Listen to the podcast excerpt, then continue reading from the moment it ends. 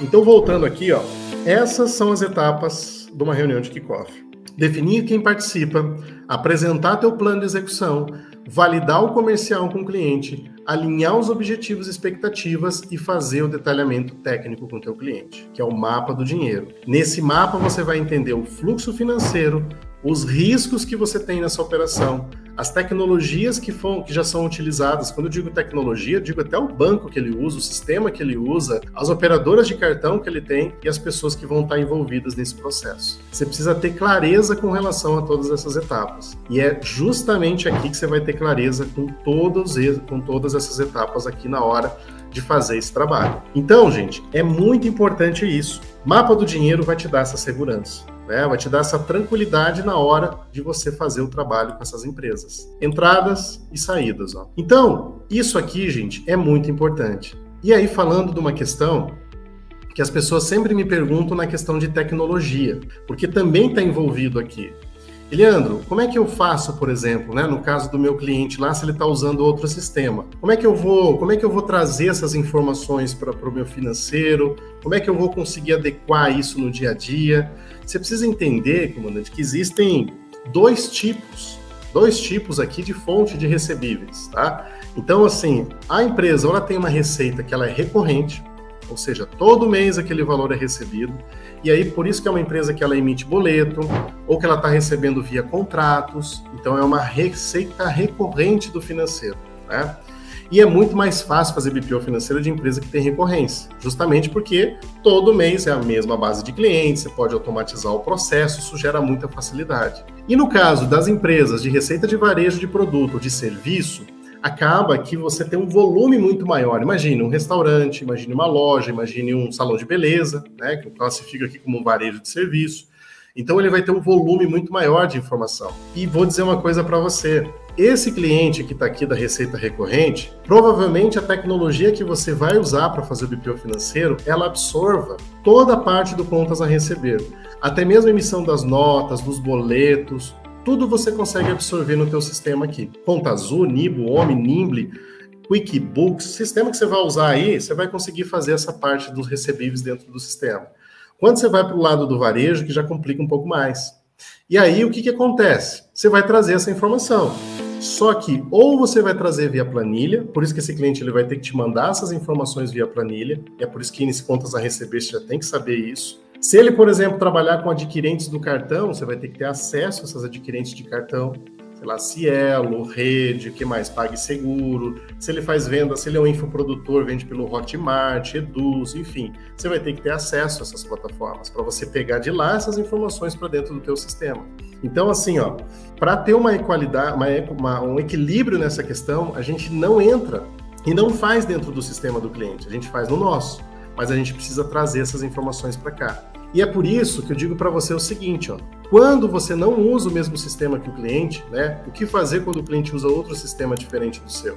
Ou você vai integrar via API, ou você vai integrar de forma nativa, e hoje tem várias plataformas que integram umas às outras. Ou você vai utilizar o mesmo sistema que o cliente, por exemplo, usar o OMI e o cliente trabalhar dentro do OMI. Mas assim, ó, muito difícil, é, é complicado você entrar numa empresa com BPO e já trocar a tecnologia dele, não recomendo. Ou espelhar as informações financeiras. Porque o que acontece? As pessoas confundem muito isso aqui, pessoal, no BPO. Você, é, dentro do BPO financeiro, você tem algumas fases para você executar o trabalho. E você não precisa, de cara, é, é, fazer a, a, o controle financeiro do cliente de forma tão detalhada como de repente você imagina. Você pode fazer um controle de fluxo de caixa para essa empresa, registrando as entradas, registrando as saídas. E depois, numa outra fase, você vai melhorando esses teus controles financeiros à medida que vai avançando. O que você precisa ter clareza é de que assim, ó, não é, não existe uma, uma regra estabelecida de que toda empresa funciona da mesma forma. Isso não existe. Cada empresa vai ter um detalhamento, principalmente essa divisão entre varejo e entre receita recorrente. O varejo, provavelmente, ou você vai fazer esse fluxo de caixa, ou se, e aí não é algo comum também, tá? Você ter essas integrações. Porque existem uma infinidade de sistemas hoje para o teu cliente emitir as notas fiscais que ele tem. Você vai para um, um restaurante, tem uma variedade de software. Você vai para um posto de gasolina, tem uma variedade de software. Você vai para uma panificadora, tem uma variedade de software. Você vai para a loja, tem uma variedade de tecnologia. O que, que você vai trazer dessa, dessa loja? Você vai trazer o controle diário de caixa. Então, é aqui que as pessoas se confundem muito na hora de fazer o BPO financeiro para varejo. Ele tem essa diferença justamente nessa, nessa questão entre varejo e entre as empresas prestadoras de serviço que têm a recorrência. Se você tiver isso bem claro, já te dá uma tranquilidade maior e na hora de fazer o mapa do dinheiro, você já começa a entender isso de uma forma diferente. Que não tem como você ficar lá baixando nota a nota de forma individual para uma empresa que emite milhares de notas por dia. Você vai fazer isso para uma empresa que tem lá um volume muito menor de documentos fiscais que você consiga fazer o controle financeiro de cliente a cliente. E isso vai se dar, por exemplo, numa empresa prestadora de serviço, vai se dar numa indústria que também pode ser que ela tenha um volume menor de emissão de notas fiscais Agora, o varejo, aquele que você vai ali comprar uma bala, ele está emitindo uma nota, como é que você vai ficar dando baixa de nota por nota? Não tem, pessoal. Hoje, existem tecnologias que te ajudam a fazer isso, existem ferramentas que te ajudam a conciliar o cartão de crédito dessa empresa e fazer a baixa automatizada. Existem várias formas de fazer isso.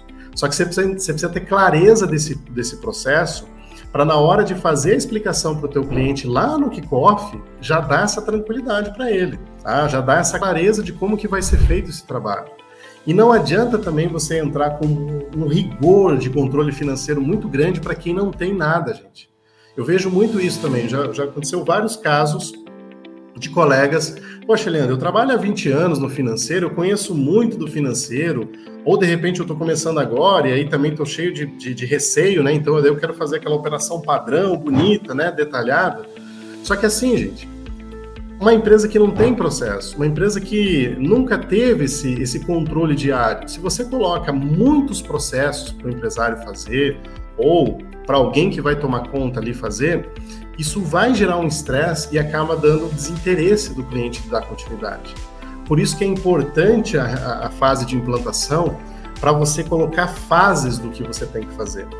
Nem sempre você vai entrar numa empresa e vai começar fazendo já contas a pagar, receber faturamento, emissão de boleto, conciliação de cartão, fazer tudo de uma vez só. Dependendo da empresa e do nível de desorganização da empresa, você começa primeiro um contas a pagar, depois um contas a receber, depois você vai para um faturamento, depois você vai à emissão de nota, depois você entra no agendamento bancário. Ou seja, você vai por etapas. É muito mais tranquilo, é muito mais sério, é muito mais assertivo para você fazer isso de forma faseada. Então não existe aquela questão não que eu tenho que entrar fazendo tudo de uma vez só. A chance disso estar errado é muito maior. Na insegurança, na incerteza, nesse mapeamento que você fez, você já viu uma dimensão, é muito grande, tem muita coisa na devolutiva que você for dar para o teu cliente, porque primeiro você está mapeando, você está entendendo a empresa, você vai ter que devolver, você vai ter que fazer uma nova conversa para dizer para ele, olha, com base nesse mapeamento que a gente fez, com base na reunião de kickoff que a gente teve, que a gente alinhou os objetivos, as expectativas, as, o nosso trabalho vai funcionar da seguinte maneira. As etapas são essas. Isso vai te dar muito mais segurança na hora de fazer o seu trabalho. E assim terminamos mais um episódio do BPOcast. E olha só, vou deixar um convite especial para você que deseja aprender mais sobre BPO financeiro, está começando nessa área ou deseja ganhar escala nesse negócio, para nos acompanhar nas nossas redes sociais. Estamos com conteúdos exclusivos no canal do YouTube e também lá no meu perfil do Instagram. Os acompanhem por lá. Um grande abraço para você e até o nosso próximo encontro.